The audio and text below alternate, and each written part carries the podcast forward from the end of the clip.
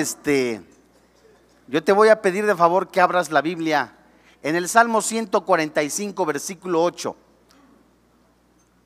Y durante la última década, o al menos la última década, el mundo no solamente ha evidenciado la incredulidad sobre un Dios, un Dios vivo, sino que aún más el mundo sufre violencia, que sucede en un mundo completamente lleno de confusión, de mentira, que sucede aún más cuando algunos llamándose cristianos, que se dicen hombres de Dios, viven en pecado. Cuando cristianos completamente, rutinariamente asisten a iglesias diciendo, puedo participar de esto, estoy en esto, estoy cumpliendo.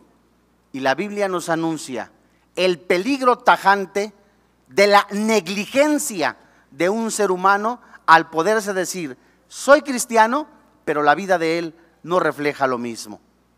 Es por eso que el tema de hoy titulado La paciencia de Dios no solamente reflejará la condición del ser humano a través de la Biblia, sino como la misma paciencia de Dios, así como lo dice la misma escritura en este salmo, que es clemente, misericordioso y lento para la ira.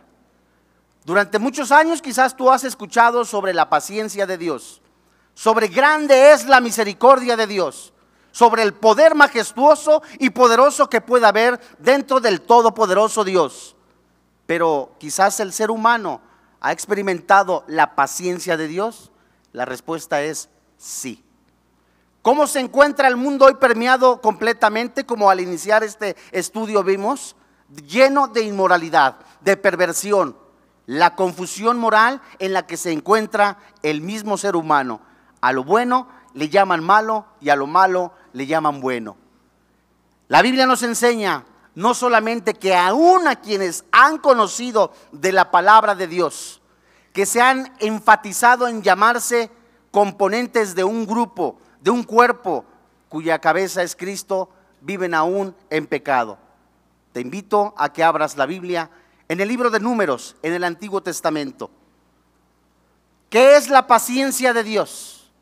En realidad, ¿qué refleja? ¿Cómo se compone la paciencia de Dios?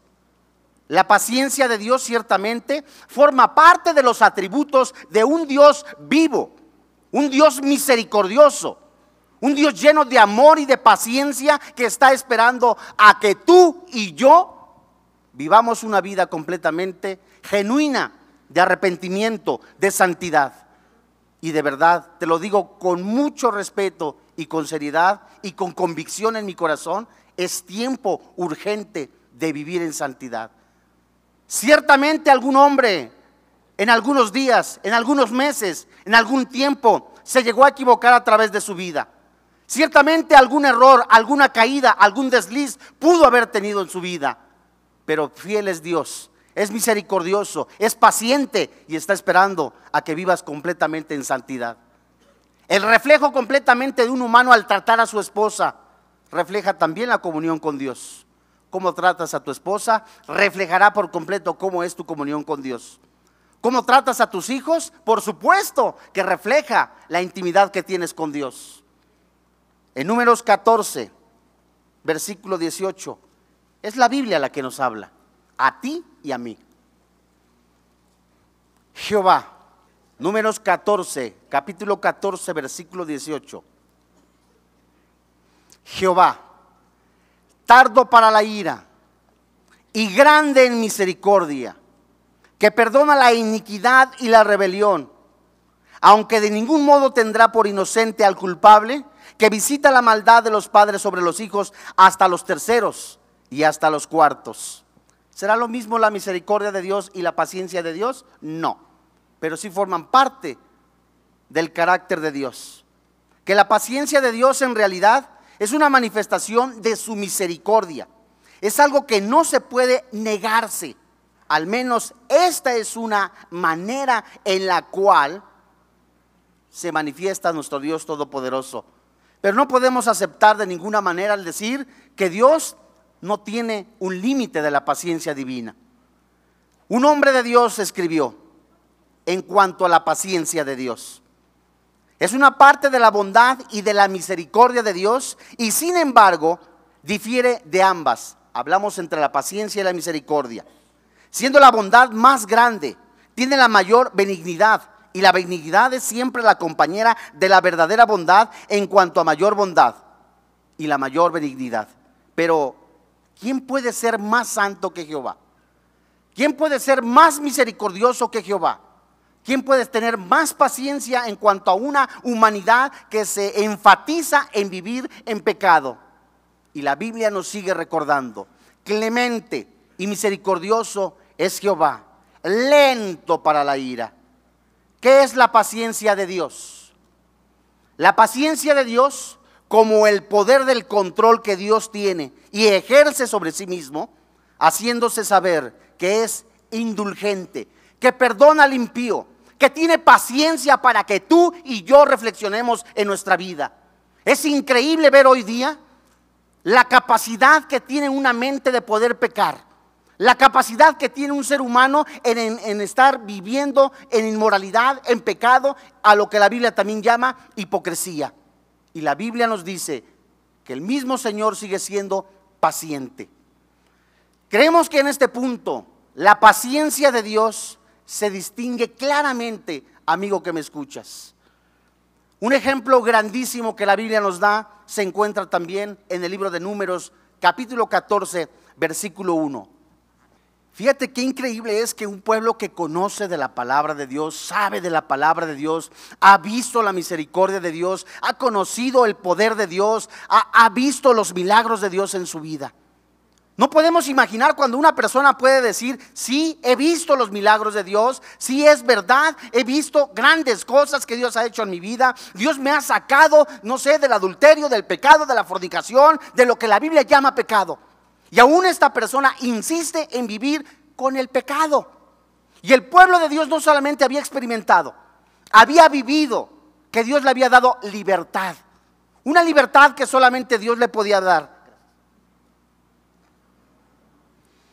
Y la Biblia nos dice en este precioso libro de números, capítulo 1, capítulo 14, desde el versículo 1, los israelitas no solamente se rebelaron contra Jehová, el pueblo se quejó contra Moisés y contra Aarón. Fueron rebeldes contra Dios, murmuraron contra Dios, conspiraron contra sus líderes, fueron incrédulos.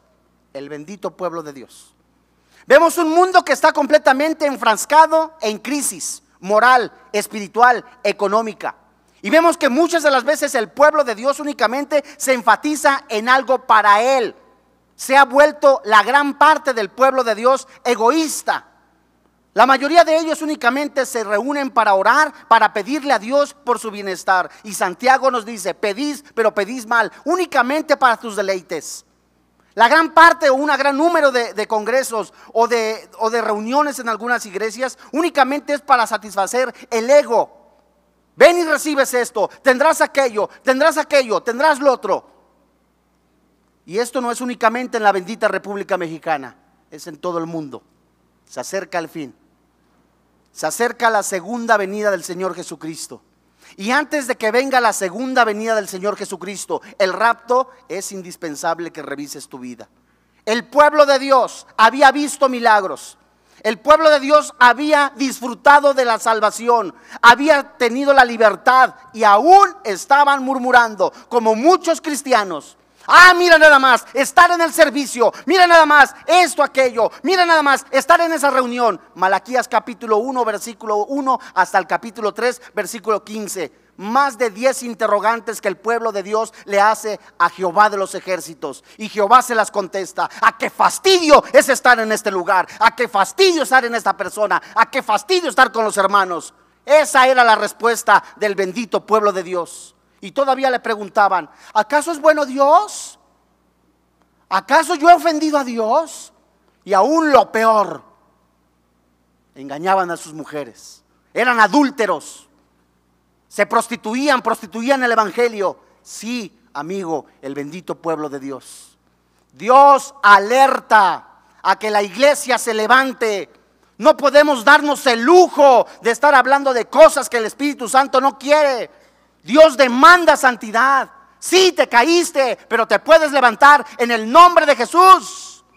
Y cuando el pueblo de Dios no le cree que la sangre de Cristo te puede lavar, te puede limpiar, te puedes levantar a través de la oración, tienes un encuentro, tienes una comunión, te, te, fortaleces, te conviertes en un soldado, te capacitas a través de la palabra, a través de la comunión, diario, diario, y te duermes, el pueblo de Dios está sufriendo no solamente un desgaste, sino que se prepara para un fracaso.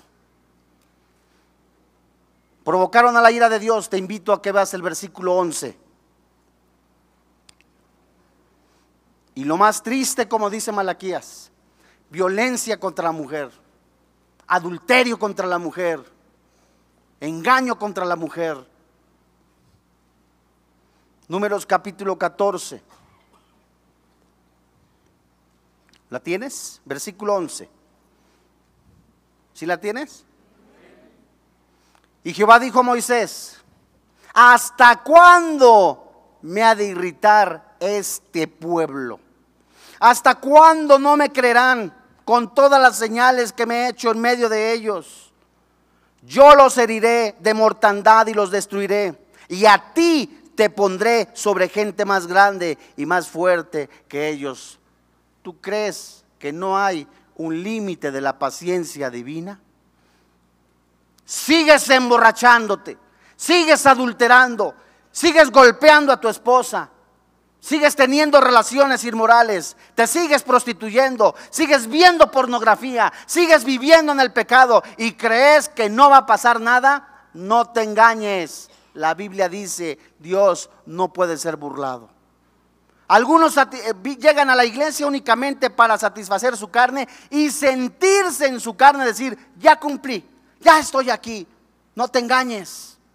El mismo libro de Malaquías nos enseña cómo el pueblo de Dios únicamente cumplía con el requisito, daban lo que les sobraba, menospreciaban al mismo Señor, menospreciaban el altar de Jehová. Les que, lo que les daba su gana. ¿Orar? No, hombre, si orar puedo hacerlo en la tarde. ¿Diezmo? Eso lo puedo hacer después. ¿Santidad? Si todo mundo peca. Fue entonces cuando siempre se refleja, así cuando el pueblo de Dios insistió en la idolatría, insistió en el pecado, insistió en faltarle a Dios, insistió en, seguir pecando y pecando, un hombre llamado Moisés apeló. Versículo 17. Al igual que hasta la fecha, Jesucristo está sentado a la diestra del Padre, intercediendo por ti y por mí. Versículo 17, ¿la tienes? La Biblia dice, ahora pues, yo te ruego que sea magnificado el poder del Señor, como lo hablaste, diciendo, Jehová, tardo para la ira y grande en misericordia, que perdona la iniquidad y la rebelión, aunque de ningún modo tendrá por inocente al culpable, que visita la maldad de los padres sobre los hijos hasta los terceros y hasta los cuartos. La Biblia dice ciertamente que Jesús sigue intercediendo por el cristiano, que las oraciones quizás de tu esposa te siguen manteniendo, pero no te estés confiando. Hace algunos meses tuve la oportunidad de ver a una persona que ocupó un puesto importante en algún lugar de la ciudad. Tres años antes le compartí de la palabra de Dios y dijo, sí, sí, es cierto, me convence, soy cristiano. Este hombre llegó a un puesto muy importante en el Estado de México. Al verlo al terminar su carrera o su puesto en este lugar, digo, oye, ¿te acuerdas de mí? Claro que sí me acuerdo de ti, me contestó. ¿Y te acuerdas que tú hiciste esta decisión y esto? Digo, no, así me contestó, ¿no? Ah, es que estaba en campaña, yo creo que fue por eso. Cuando una persona únicamente busca de Dios porque quiere algo, ¿sabes? Está menospreciando el poder de Dios. ¿Cuántas personas, dice el libro de Nehemías capítulo 9, buscaban a Dios únicamente por lo que les daba? ¿Cuántos ministros buscan a Dios únicamente porque tienen el sueldo, el salario y no porque tienen un corazón convencido de servir a su Dios? ¿Cuántas personas únicamente buscan del Todopoderoso para ver qué les da? Discípulos seguían a Jesucristo. ¿Cuántos otros estaban siguiéndole? Maestro, queremos hacer esto, queremos hacer aquello. Y vieron el milagro de los cinco mil panes, de los cinco mil pescados. Y después de esto Jesús se aparta y camina unos kilómetros y estas personas lo buscan. Y en lugar de decirle, maestro, ¿qué nos vas a enseñar? Le preguntaron, ¿en dónde estabas? Que tenemos hambre, queremos esto, queremos aquello. ¿Por qué motivo estás siguiendo a Cristo? ¿Te molesta que te cambien para allá, para acá? ¿Te molesta que por tus errores hayas padecido aquello y lo otro? Santifícate. Y la Biblia es clara. No podemos jugar con el pecado. Y te lo digo bien en serio. Te lo digo muy en serio. La Biblia nos dice claramente, la paciencia divina. Romanos capítulo 9, versículo 22. Hermano, por piedad, en el amor del Señor Jesucristo, esta conferencia es para ti y para mí. Vivamos en santidad.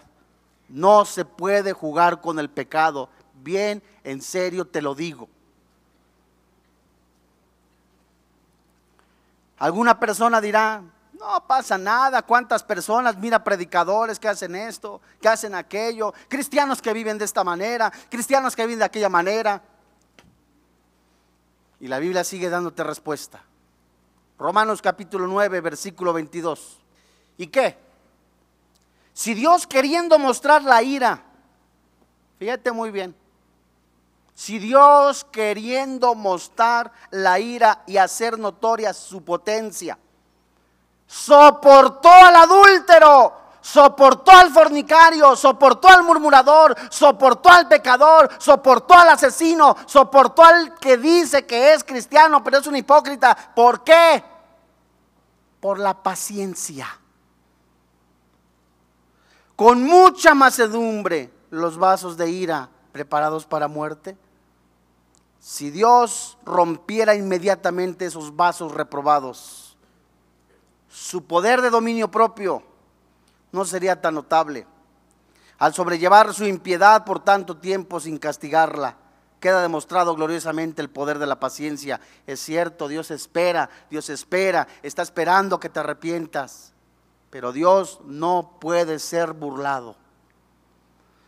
En Romanos capítulo 15, versículo 5 la Biblia sigue hablando. Pero el Dios de la paciencia y de la consolación os dé de entre vosotros un mismo sentir según Cristo Jesús. ¿Esto qué significa?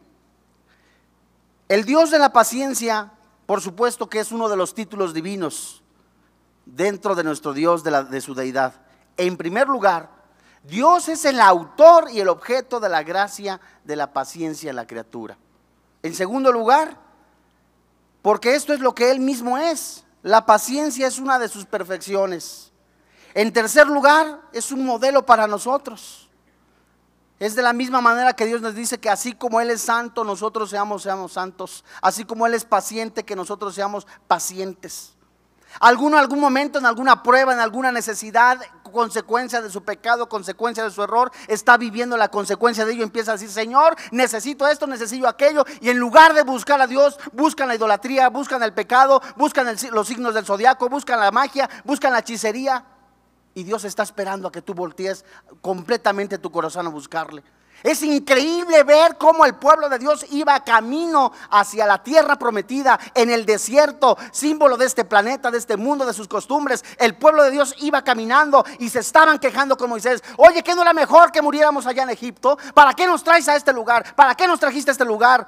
Y Jesús y Dios Todopoderoso les dijo, diles que estén firmes, que se pongan a orar, que se levanten temprano.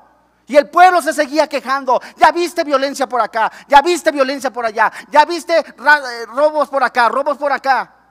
Y la misma manera nos dice también el libro de Nehemías. El pueblo, en lugar de ponerse a orar, ¿qué era lo que hacían? Se enfadaban, empezaban a criticar, dejaban el pecado, que su corazón se amargara. Y cuando el pueblo de Dios estuvo preparado y listo, ciertamente tenía enfrente al mar y a sus espaldas tenía Faraón. Pero cuando el pueblo de Dios le creyó a Dios, se puso de acuerdo, el mar se abrió. ¿Cómo se manifiesta la paciencia de Dios? La paciencia de Dios se manifiesta en el trato con los pecadores, en el trato que aún sigues en este planeta.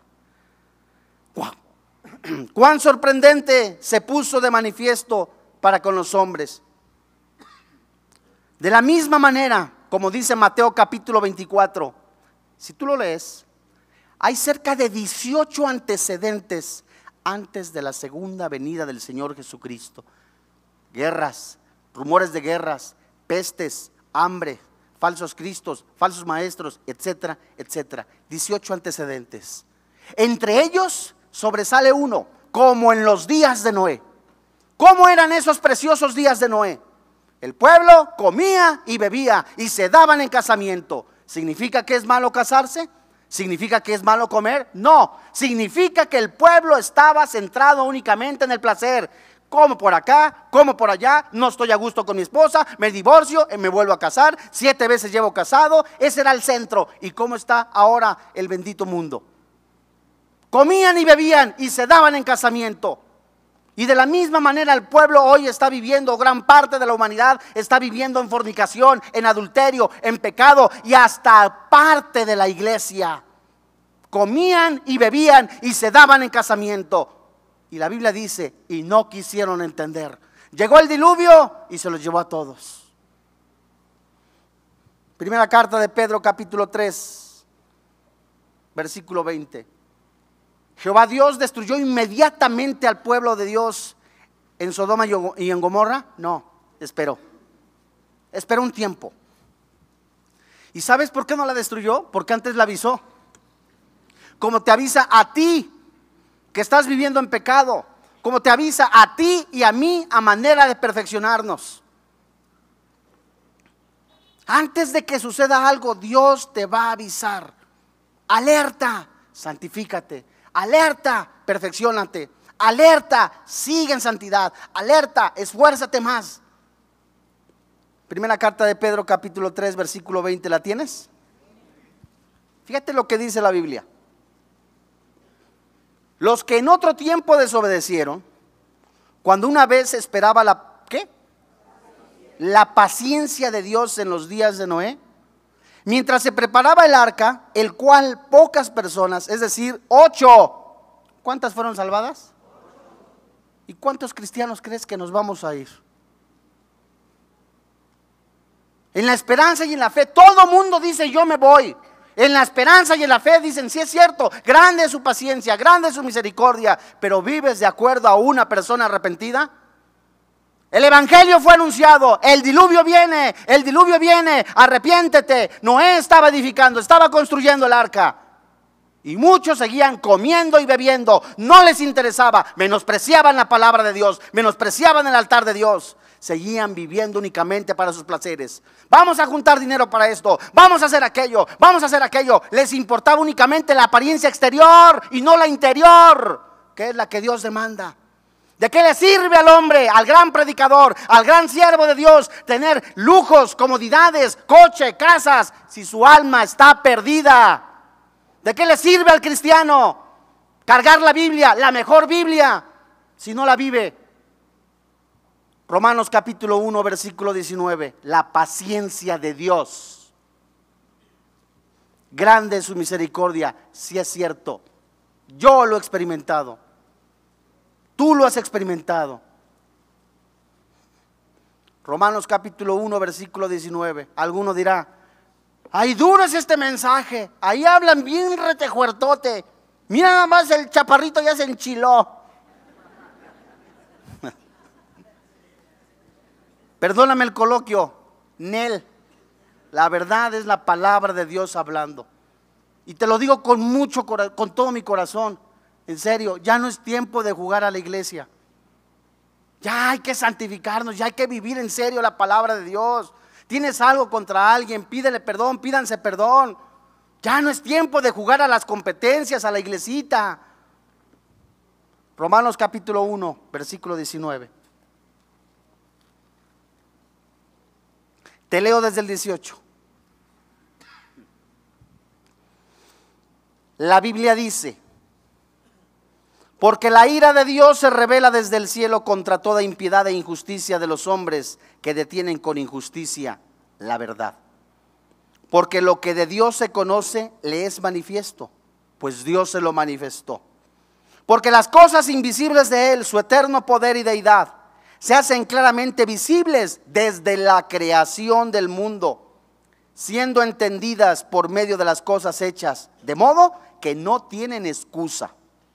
Pues habiendo conocido a Dios, no le glorificaron como a Dios ni le dieron gracias, sino que se envanecieron en sus razonamientos y su necio corazón fue entenebrecido. Profesando ser sabios, se hicieron necios. Personas que conocían de la palabra de Dios, ah, no, ¿por qué? Esa opinión está errónea, la mía es la correcta. Ah, no, ¿sabes qué? ¿Por qué buscar de Dios? Yo me siento seguro, estoy bien, de todos modos fluye, de todos modos esto, de todos modos aquello. ¿Sabes? En lugar de glorificar a Dios, se buscaban a ellos mismos la idolatría el egocentrismo. Es el principio de la caída de una persona. Antes de la caída viene la soberbia. Versículo 23. Y cambiaron la gloria del Dios incorruptible en semejanza de imagen de hombre corruptible, de aves, de cuadrúpedos, de reptiles, por lo cual Dios los entregó a la inmundicia en las concupiscencias de sus corazones, de modo que deshonraron entre sí sus propios cuerpos, ya que cambiaron la verdad de Dios por la mentira, honrando y dando culto a las criaturas antes que al Creador, el cual es bendito por los siglos. Versículo 26, atención, ¿cómo está el mundo? Cuando Tercio escribió esta carta dictada por Pablo, el mundo de Roma estaba influenciadísimo por Grecia, los grandes Césares la influencia política, los placeres, las grandes comilonas, las grandes bebedoras, tantas otras cosas, las orgías. Y fíjate cómo el Espíritu Santo habla. Versículo 26. Por esto Dios los entregó a pasiones vergonzosas, pues aún sus mujeres cambiaron el uso natural por el que es contra la naturaleza y de igual modo, también los hombres, dejando el uso natural de la mujer, se encendieron en su lascivia, unos con otros, cometiendo hechos vergonzosos, hombres con hombres, y recibiendo en sí mismos la retribución debida a su extravío. Y como ellos no aprobaron tener en cuenta a Dios, Dios los entregó a una mente reprobada para hacer cosas que no convienen. Lo más práctico, lo más sencillo para muchos, ¿eh? ¿qué tiene de malo? Puede casarse hombre con hombre, mujer con mujer. Pueden tener y adoptar hijos. De acuerdo al último censo del INEGI, en los últimos cinco años no ha habido adopciones. El DIF no tiene suficientes niños, no han llegado niños. ¿Por qué? Gracias a la ley, a la despenalización del aborto. Gracias también a las, a las bodas del mismo género. Y muchos cristianos, no todos, bien, gracias a Dios. El hubiera no existe. Pero ¿qué si el pueblo de Dios hubiera levantado en oración? Con una mano como Nemías, con la constitución política de los Estados Unidos mexicanos, con la ley del seguro social y con la otra la Biblia. A defender la palabra de Dios, a defender la integridad y la moral. ¿Pero qué? Ah, no, a muchos únicamente les interesaba el ego, la soberbia, la vanidad. Eso que lo hagan otros. El hubiera no existe. Gracias a la negligencia. ¿Y Dios destruirá a todas esas personas? ¿Qué fue lo que hizo Dios y qué es lo que está haciendo Dios en este momento donde la inmoralidad está permeando al mundo? Donde la sodomía está permeando al mundo. Alguien me preguntaba en algún lugar, oye, ¿tú estás en contra del homosexualismo? ¿Tú eres una persona homofóbica? No, en ninguna manera. Yo deseo que esas personas conozcan de Jesús. Yo deseo que esos hombres, que esas mujeres sepan que Jesús sana, restaura, liberta y que sin Jesús nada somos. Y la Biblia te dice a ti, quizás que te dedicas a la prostitución, al robo, a la mentira. Han sido palabras quizás muy fuertes. Dice por ahí un dicho popular, dependiendo el sapo es la pedrada. Pero si en esta noche, en este día, no llegas con un corazón arrepentido al Señor, diciéndole, es verdad, tu paciencia ha estado en mi vida, no me has destruido. Y si sinceramente no dices, Señor, te necesito, y sigues viviendo para el pecado, algo terrible puede ocasionarte en tu vida. ¿Qué fue lo que hizo Dios con todas estas personas? Inmediatamente, como en Sodoma y en Gomorra, no, Él esperó un tiempo. Hechos capítulo 14, versículo 16. La Biblia dice, Hechos capítulo 14, versículo 16 y 17. En las edades pasadas Él ha dejado a todas las gentes andar como. ¿Por qué crees? Porque le place ver cómo hay asesinatos, homicidios, cómo hay gente llena de inmoralidad. ¿Por eso? No, porque tiene paciencia. Versículo 17. Si bien no se dejó a sí mismo sin testimonio haciendo bien, dándonos lluvias del cielo y tiempos fructíferos llenando de sustento y de alegría nuestros corazones. ¿Qué significa esto? El pueblo de Dios estaba en el desierto quejándose y le daba de comer. El pueblo de Dios estaba murmurando contra sus líderes y Dios le daba de comer. El pueblo de Dios seguía viviendo en el pecado y Dios le daba de comer, le daba alimento, le daba agua, le daba todo, como muchos ahora. Se siguen quejando, siguen murmurando, siguen en pecado, no les interesa tener seriedad para con Dios y Dios muestra su paciencia, que aún tengas vida, que aún estés en ese corazón diciendo, Señor, quiero volver a verte. Pero muchos siguen en el, pecado. Durante 40 años Dios soportó las costumbres del bendito pueblo de Dios en el desierto. La idolatría, la fornicación, más tarde, cuando ya habían entrado en Canaán, los israelitas siguieron las costumbres impías de los pueblos que les rodearon, se volvieron a la idolatría y Dios después los castigó severamente. No los destruyó por completo, pero sí los castigó.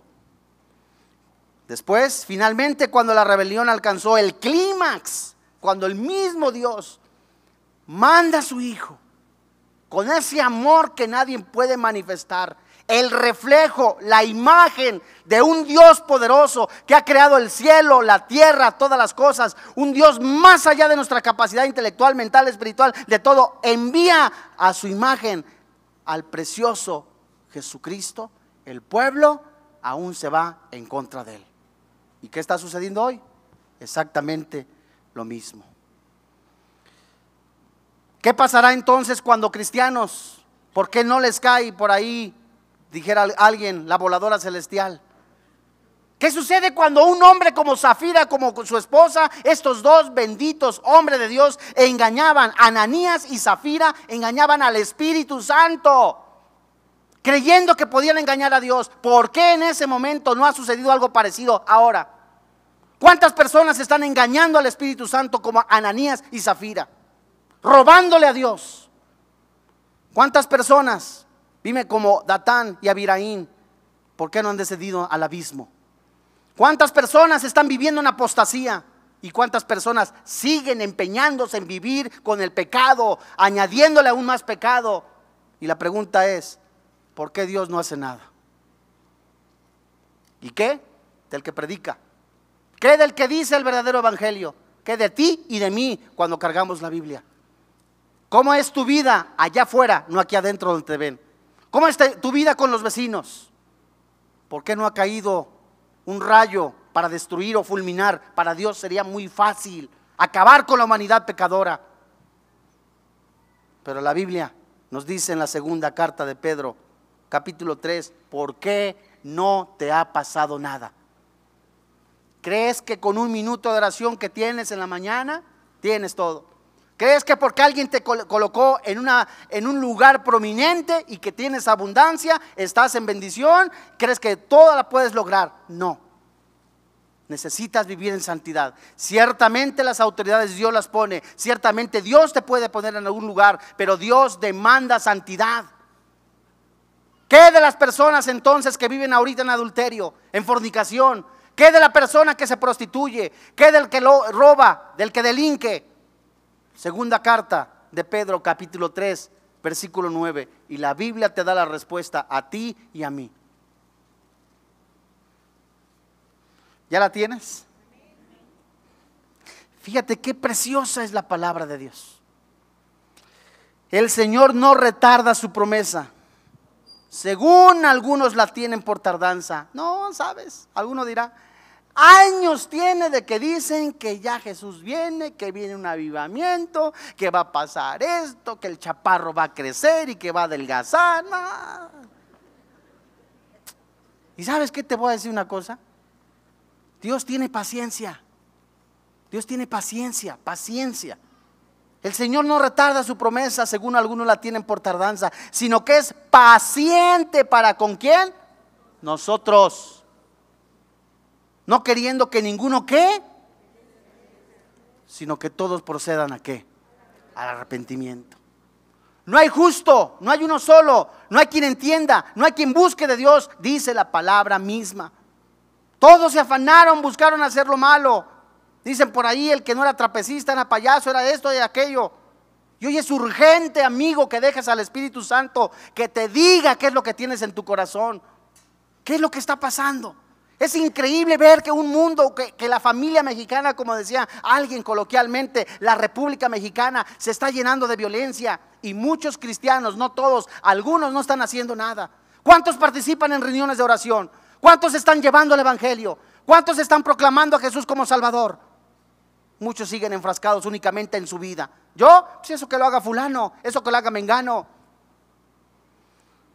Segunda carta de Pedro capítulo 1 versículo 5. Dios está esperando a que tú y yo reflexionemos. La Biblia nos dice claramente, es tiempo de buscar a Dios. Busca de Dios mientras puede ser hallado. ¿Ya la tienes? Segunda carta de Pedro, capítulo 1, versículos 5 al 10.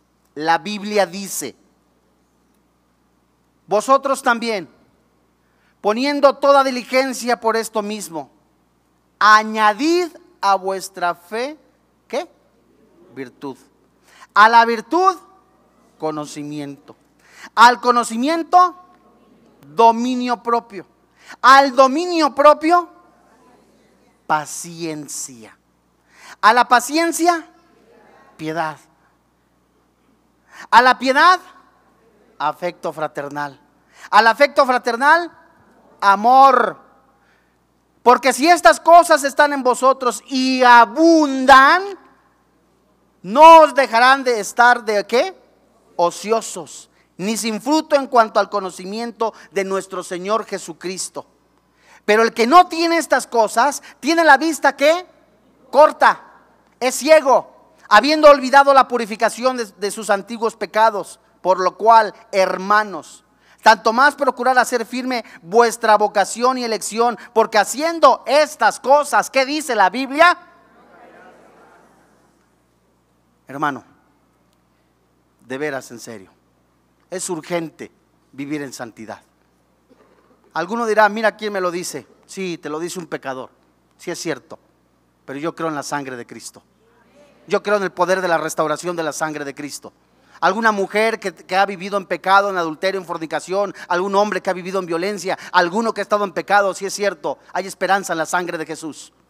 Hoy es el día en que Jesús te dice, venid a mí todos los que estáis cansados y trabajados. A ti que tienes esa aflicción, a ti que tienes esa carga por aquello que cometiste, la sangre de Cristo limpia todo pecado. Aquel que dice, ¿sabes dónde estará mi esperanza? ¿Dónde será mi socorro? La Biblia dice, mi esperanza y mi socorro es Jehová de los ejércitos. Él es nuestro Dios, Él es la esperanza, Él es nuestra victoria, Él es nuestro Dios del ejército de Dios. El pueblo necesita despertar. Si alguien se cae, tú lo levantas. No lo juzgues, no lo tires, no lo pisotees. Si alguien se vuelve a caer, lo levantas porque es tu hermano. Somos un equipo, somos una iglesia. No somos un ejército para destruirnos. Somos el bendito pueblo de Dios para conquistar naciones a través de la santidad. Somos una iglesia llamada a ser más que vencedores en la sangre de Jesús. Somos un pueblo en la esperanza, cuya esperanza no avergüenza, porque nuestra esperanza es Cristo.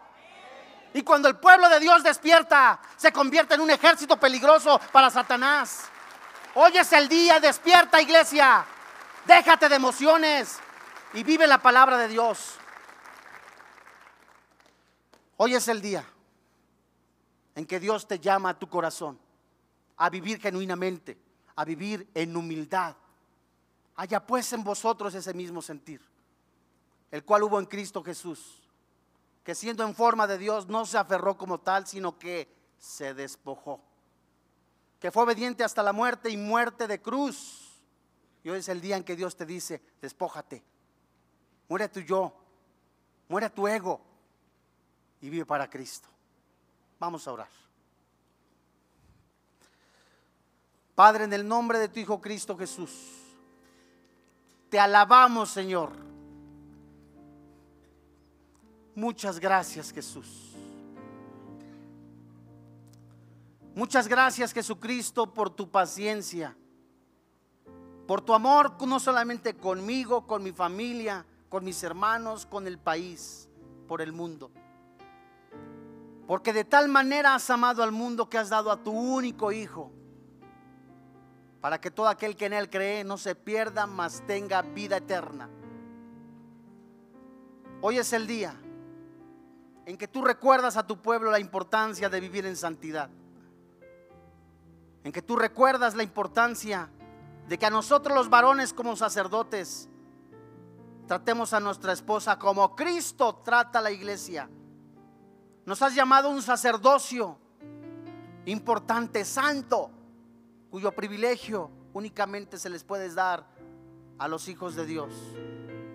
Qué precioso es entrar en la mañana a tu preciosa presencia por la sangre de Cristo.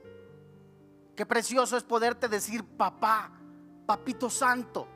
Qué precioso es poderte decir gracias Jesús por tu sangre. Qué precioso es poderte llamar Padre, Abba Padre. Gracias Señor porque tu paciencia para con nosotros se ha mostrado en nuestra vida.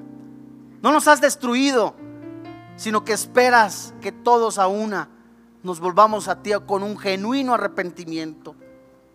Oh Dios, gracias porque has hecho volver la cautividad. Gracias, Papito Santo, porque muchos van llorando, irán dando y llorando el que lleva la preciosa semilla mas volverá con las gavillas rebosantes. Y que en medida que nosotros busquemos de Dios, grandes cosas harás con nosotros. Te alabamos y te bendecimos, Señor, porque en tu paciencia conocemos tu carácter, tu amor, tu fidelidad, tu misericordia, tu todo, Padre. Y hoy en este día, a ti que vienes por primera vez, es Dios hablándote a través de su palabra. La Biblia dice que los borrachos, los adúlteros, los afeminados, los maldicientes, los estafadores, la Biblia dice, no heredan el reino de los cielos. Pero también la Biblia dice, esto eran algunos, ya, ya habéis sido santificados con la sangre de Cristo. La Biblia dice, cerca de ti está la palabra, en tu boca y en tu corazón que si confesares con tu boca, creyendo en tu corazón que Jesús es el Señor, la Biblia dice, tendrás la vida eterna. ¿No estás cansado de seguir viviendo en adulterio, en pecado, en brujería, en hechicería, en, en, lo que la Biblia llama pecado? Mira, nadie te va a juzgar, porque la sangre de Cristo te puede limpiar si tú dejas a Jesús entrar a tu corazón. ¿Qué debo de hacer? Te preguntarás. Dile con todo tu corazón, Padre,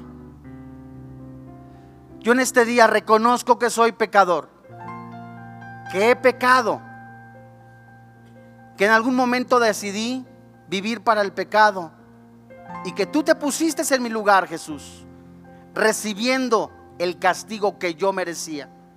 Yo creo que tú moriste, pero que resucitaste al tercer día, dándome la vida eterna. Te confieso con mi boca, creyendo en mi corazón, que tú eres mi Salvador personal. Te doy gracias, Padre, por tu paciencia, por tu amor y tu, misericordia. Te doy gracias por la salvación en Cristo Jesús. Te doy gracias, Padre, por quien ahora vive y reina en mi corazón, Cristo Jesús. Amén.